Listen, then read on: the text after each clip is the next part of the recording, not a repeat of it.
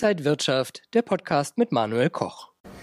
Liebe Zuschauer, herzlich willkommen hier von der Frankfurter Börse. Ich wünsche Ihnen einen schönen Feiertag und Vatertag. Wir arbeiten hier an der Börse trotzdem für Sie und besprechen heute vor allen Dingen die Inflation. Und da gibt es auch verschiedene Messmethoden. Wie geht es in der Zukunft weiter? Wir schauen auf die Märkte. Das alles mache ich mit Max Winke vom Broker XTB. Herzlich willkommen. Vielen Dank. Ja, und wir wollen mal auf das Narrativ der Wall Street schauen. Worauf setzen Anleger aktuell und was ist in diesem Jahr dann noch zu erwarten? Ja, die Inflation, die geht ja jetzt Monat für Monat zurück, zumindest in den USA. Und das ist natürlich schon mal ein positives Zeichen. Aber die Inflationswerte sind einfach noch viel zu hoch. Das bedeutet, es gibt äh, Handlungsbedarf, aber leider nicht mehr so viel Handlungsspielraum. Denn die FED hat natürlich schon ordentlich angehoben und die Zinsen machen sich natürlich jetzt auch bemerkbar. Die Wirtschaft fährt runter. Ähm, die Rezessionsrisiken sind auch noch mal erhöht worden durch diese ganzen Turbulenzen im Bankensektor. Und jetzt gibt es eben eine starke Diskrepanz zwischen dem, was die Märkte erwarten oder einpreisen und zwischen dem, was letztendlich die FED kommuniziert. Also bereits mehrere Zinssenkungen bis Ende des Jahres sind zu erwarten, zumindest aus Marktperspektive. Und die FED hat ja bisher eher nur eine Zinspause kommuniziert. Und jetzt muss die FED letztendlich auch liefern.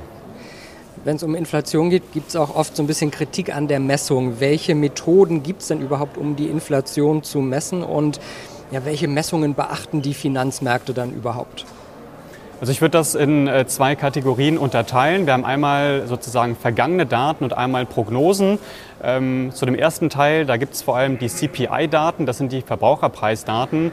Die sind immer wichtig und sind in der Regel auch die Daten, die ja zuerst rauskommen. Dann gibt es die PPI-Daten, das sind die Erzeugerpreisdaten, ebenfalls wichtig. Und dann gibt es die PCI-Daten, das sind die persönlichen Konsumausgaben. und äh, das ist letztendlich das, worauf die FED am meisten Wert legt oder am meisten schaut. Und vor allem ist es die Kernrate, die interessant ist. Also das sind letztendlich die Inflationswerte ohne Lebensmittel und auch ohne Energie. Ähm, wenn wir zu den Prognosen kommen, äh, da würde ich äh, vor allem auf die äh, Daten der University of Michigan schauen. Da gibt es Inflationsprognosen für die nächsten zwölf Monate und auch für die nächsten fünf Jahre. Und da sieht es eher nach einer hartnäckigen Inflation aus aktuell. Dann gibt es auch das böse Wort Gierflation, also dass Unternehmen extra jetzt die Inflation ausgenutzt haben, um ihre Preise zu erhöhen. Wie ist denn da die Lage? Also es wäre natürlich äh, schön, wenn man sich diese aktuelle äh, Inflationsentwicklung so leicht erklären könnte. Ich denke, das Ganze ist ein bisschen komplexer. Und äh, du hast das auch schon mal in einer deiner Videos ähm, ja, schön aufgearbeitet und eben aufgezeigt, dass äh, ja, bei äh, den DAX-Konzernen in der Regel ja, die ähm, Kosten weitergegeben werden. Also Unternehmen müssen natürlich auch profitabel, profitabel sein. Das betrifft nicht nur den DAX-Konzern, sondern eben auch die kleinen Unternehmen.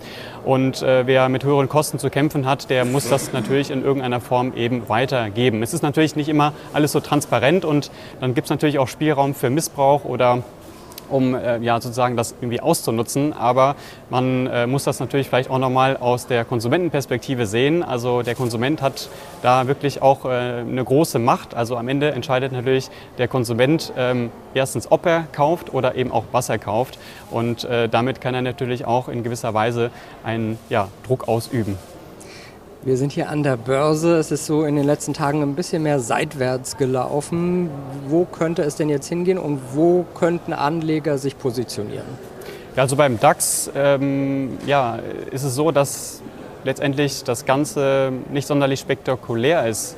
Ähm, eher so eine Seitwärtsphase. Ähm, andere Anlageklassen haben da deutlich mehr Bewegung aufgezeigt, wie zum Beispiel der Goldmarkt. Um aber nochmal auf, die, äh, um noch auf die Zinsen zurückzukommen. Also äh, es werden Zinssenkungen erwartet. Und die FED muss jetzt eben liefern, um diese Erwartung zu erfüllen. Und jetzt ist natürlich die Reaktion auf eine mögliche Zinssenkung ja auch gar nicht so klar. Das heißt, wenn geliefert wird, ist es ja etwas, was bereits antizipiert wurde. Ähm, einerseits könnte das bedeuten, dass Anleger ermutigt werden, zu weiteren Käufen, um eben die Kurse weiter nach oben zu treiben. Andererseits kann das aber auch ein, äh, Signal dafür sein, dass ja, letztendlich die FED ähm, eine Schwäche erwartet oder eben davon ausgeht, dass vielleicht jetzt doch eine Rezession bevorsteht. Ja? Und jetzt ist eben wichtig, wie letztendlich die FED mit dieser Situation umgeht und was in den nächsten Wochen dann vielleicht auch Hinweise bekommen, äh, wir für Hinweise bekommen. Also die jüngsten Kommentare zeigen, die FED-Mitglieder halten erstmal am hawkischen Kurs fest. Ähm, aber vielleicht wird sich daran dann auch in naher Zukunft wieder etwas ändern. Und für Anleger jetzt so ein bisschen an der Seitenlinie erstmal abwarten oder einsteigen? Also beim DAX zum Beispiel haben wir einen ausgedehnten Aufwärtsimpuls, äh, was bedeutet, das sind nicht die besten Einstiegsmöglichkeiten, auch wenn der Aufwärtstrend übergeordnet noch intakt ist. Ähm, Saisonalität äh, ist ein wichtiges Thema und äh, solange es keine negativen Überraschungen gibt, würde ich also sagen, dass wir auch noch in den Sommer hinein die Möglichkeit haben für weitere Gewinne. Das bedeutet neues Jahreshoch, vielleicht auch sogar ein neues Rekordhoch und dann vielleicht eine breitere Seitwärtsphase oder Schwächephase.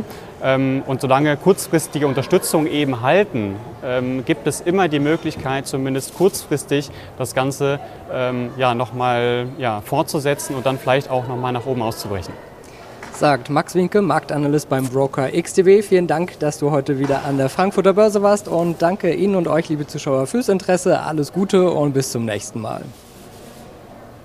Und wenn euch diese Sendung gefallen hat, dann abonniert gerne den Podcast von Inside Wirtschaft und gebt uns ein Like.